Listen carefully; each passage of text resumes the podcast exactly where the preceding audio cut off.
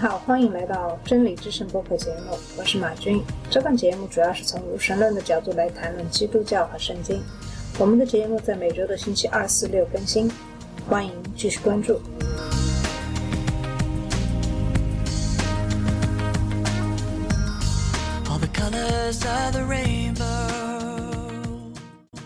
我是马军，在今天的这期节目里。我想跟大家聊聊神迹的存在，以及祷告与神迹。如果你不是基督徒，没有接触过基督教，没有基督徒的朋友，你有可能没有听说过神迹。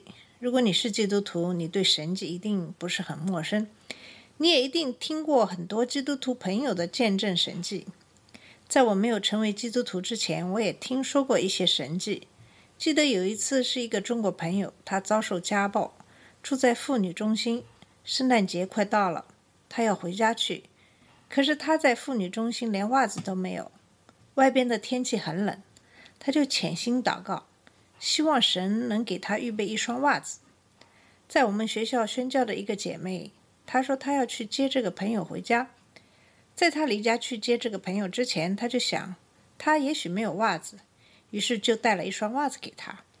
当然，也就是说，神聆听了他的祷告。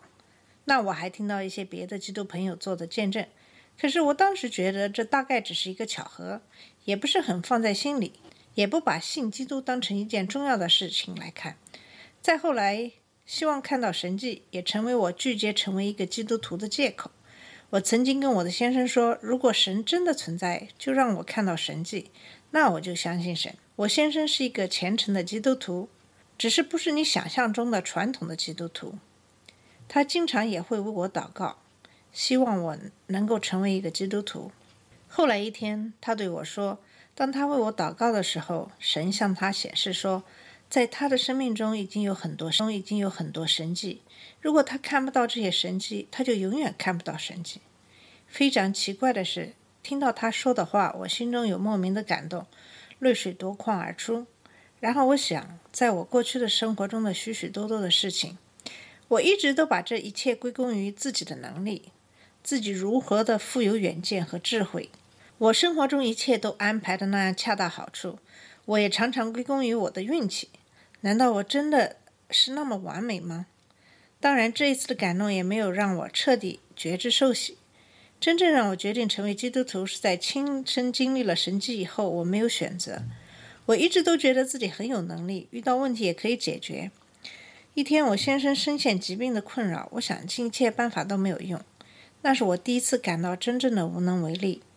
我还不是基督徒，可是我开始在心里默默祷告：神，如果你真的存在，请医治好我的先生，我将一生为你服务。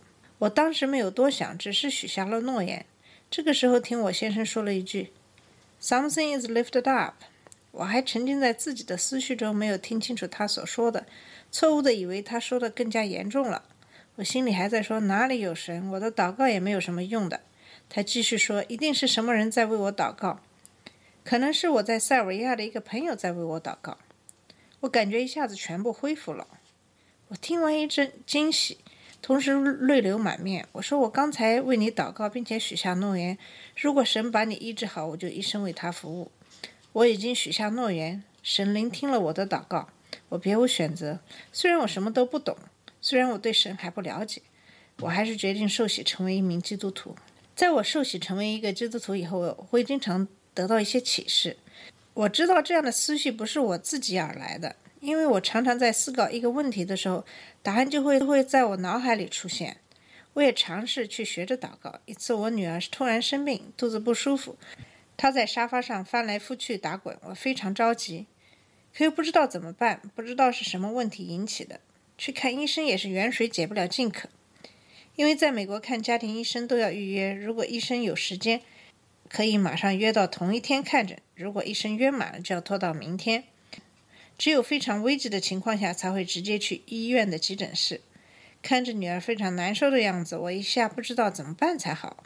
我当时的反应是我何不向神祷告？奇妙的事情发生了。当我把我的手放在他身上开始祷告的时候，他几乎立刻就安静下来，不在沙发上翻滚，同时也就沉沉睡去。等一觉醒来，完全没有问题。我当时非常感谢神的医治，他聆听了我的祷告，医治了我的女儿。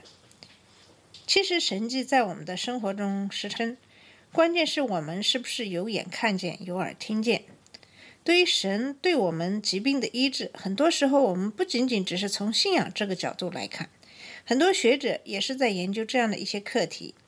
印第安纳大学宗教研究的教授，呃，Candy Brown，在二零零九年的时候获得了十五万的科研经费，专门研究关于神的医治的神迹。在布朗教授二零一一年出版的书《全球五旬和神派圣灵医治》的书中讲到。根据2006年对十个国家的基督徒的问卷调查，在全球的20亿基督徒中，大约四分之一的基督徒表明了自己是五旬或者灵恩派。在这个十个国家中，大约有八个国家中，百分之七十的五旬派和神派的基督徒有过被圣灵医治或者见证圣灵医治的经历。在美国，这个比例是比较落后的，是比较落后的。但就是这样。也有百分之六十二的基督徒有过圣灵医治的经历。在另外的一个问卷调查中显示，美国大概有百分之七十到八十的人相信圣灵医治。我想有那么许许多多的见证，圣灵医治的神迹确实是存在的。当然，如果没有经历过这样的神迹，相信神迹的存在也只是道听途说而已。最关键的是，怎样才能真正体验神迹呢？因为每年暑假我都要和先生去宣教的缘故，我有幸拜访过很多的教会，接触过很多的基督徒。在每次讲完到，很多的基督徒都要留下来，希望我先生为他们做祷告。可是我先生每次祷告之前都会问他们：“你是否相信神的存在？”其实，如果你真的有什么需要神的帮助，最重要的一条是你要相信神的存在，然后你要学会跟神交流。无论是你请别人代祷，还是自己祷告，其实都是在跟神进行一种交流，就像小孩子跟父母之间的关系一样。小孩子都相信父母是爱他的。如果小孩子有什么要求，自然会跟爸爸妈妈讲。大部分时候，爸爸妈妈会满足孩子的要求。如果要求过分，或者小孩子要求对孩子本身没有好处，父母有可能不会满足孩子的要求。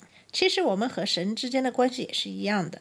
只是我们在天上的父比我们在地上的父母更爱我们，我们想到的神都会知道。可是我们所想的并不一定是对我们最好的选择，因为我没有办法看清楚未来。记得我在念博士的时候，一个基督徒朋友跟我说，他妈妈申请签证没有过，他当时很不理解为什么神没有帮助他妈妈顺利通过签证。可是就在几个月后，他妈妈得了心脏病。因为在国内及时抢救没有留下什么问题，如果是在美国，因为没有医疗保险，如果生病了，真不知道怎么样才好。他说神的安排都是最好的安排。讲到这里，你也可以试试看是不是神迹可以发生。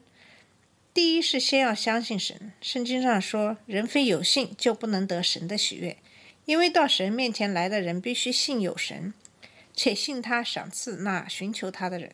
相信神的存在还不够。还要相信神会赏赐那寻求他的人。如果你是相信神的存在，然后你就要学会跟神的交流。跟神的交流的方法就是祷告。很多人希望有能量的牧师给自己做祷告。如果你是因为相信人而不是神，那就错了。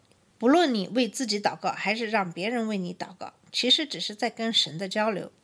有可能的是你，有可能的是为你祷告的人可能比你的信心更大。